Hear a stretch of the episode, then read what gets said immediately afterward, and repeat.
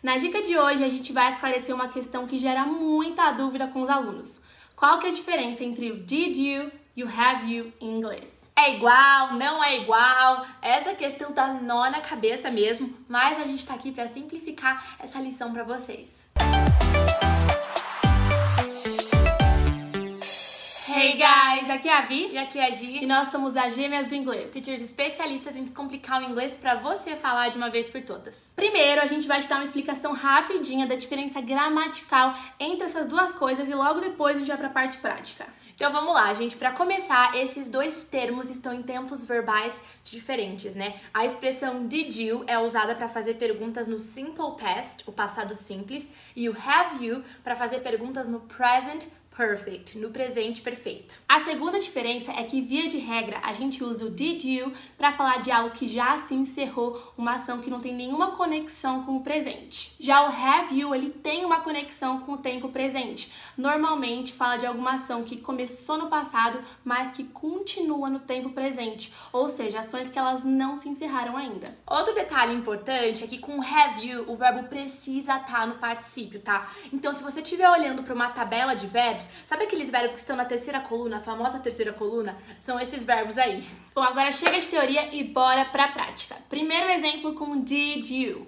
Did you apply for that job opening? Então você se inscreveu para aquela vaga de emprego? Nessa frase é entendido que a vaga de emprego não está mais aberta para receber novas aplicações. A ação já se encerrou. Então a pessoa ali quer saber se você aplicou para essa vaga ou não. Isso muda se a gente trocar por have you, né? Have you applied for that job opening? Você se inscreveu para aquela vaga de emprego? Aqui, gente, parece que a vaga de emprego ainda tá aberta. Parece assim, sou, você subentende, tá? A ação começou no passado e ela continua até o tempo presente. Se o sujeito ainda não aplicou para vaga, ainda dá tempo de aplicar, tá bom? Nota também que o tempo verbal ficou diferente, né? Foi de did you apply para have you applied? Outro exemplo. Did you have lunch? Então você já almoçou? Nessa oração, a gente poderia assumir que o tempo para fazer a refeição terminou, então não é mais possível almoçar, você tem que voltar para o trabalho. Agora, olha como fica se a gente usar o have you. Have you had lunch? Você já almoçou? Aqui, gente, o tempo para almoçar já começou, mas a gente tá entendendo que ainda não se encerrou, ou seja, ainda é possível que você vá lá e almoce, entendeu? For how long did you live in Canada? Por quanto tempo você morou no Canadá? Aqui fica muito claro que a ação está finalizada. A frase deixa claro e te indica que o sujeito ele viveu por um tempo no Canadá, mas ele não mora mais lá. Esse tempo já acabou. For how long have you lived in Canada? Por quanto tempo você mora no Canadá? Com o have you, gente, a gente pode perceber de forma nítida que o sujeito ainda mora no Canadá. Em outras palavras, a ação é contínua, ela não se encerrou, ela começou lá no passado e ela continua até agora. Bom, gente, até aqui tudo bem, né? Só que outra grande diferença entre o did you e o have you em inglês é quando o texto cita datas específicas. Então, se a oração mencionar um tempo definido, é necessário que você use o did you. Por exemplo, did you wash your car last week? Você lavou seu carro na semana passada? Tá certinho falar desse jeito. Have you washed your car last week? Você lavou seu carro na semana passada? Tá errado. Eu não posso usar essa estrutura do have porque eu estou mencionando uma data específica e quando eu menciono data específica, eu uso did. Para ficar bem claro, mais um exemplo. In 2009, did you travel to Australia? Então, em 2009, olha o tempo aí. Em 2009, você viajou para a Austrália? Tá certo falar desse jeito. Eu dei a data, né? Dei o ano lá específico e, portanto, eu usei o did you, né? Eu usei o simple past. In 2009, have you traveled to Australia?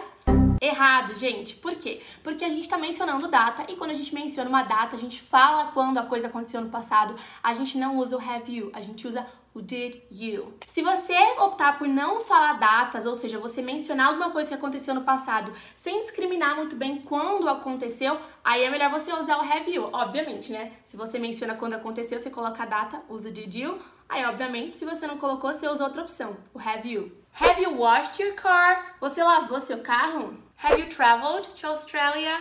Você já viajou para a Austrália? É importante você saber que a gente explicou a parte gramatical desses dois termos e a gente tentou mostrar que tem sim uma diferença, por mais que seja sutil.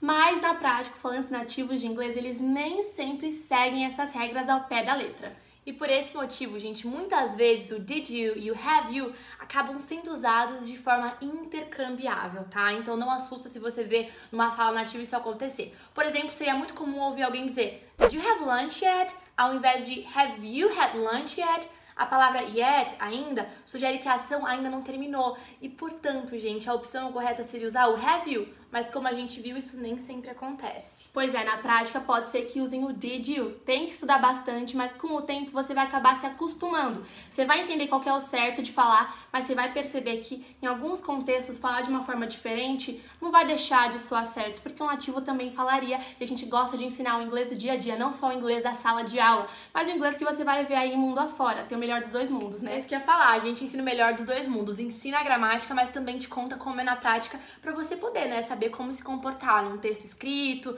numa mensagem mais formal e também no contexto informal. E é isso aí, gente. Por hoje é só. A gente espera muito que você tenha gostado desse vídeo. Já comenta aqui embaixo praticando frases com essas duas estruturas, porque aqui é hashtag Aprende, aplica.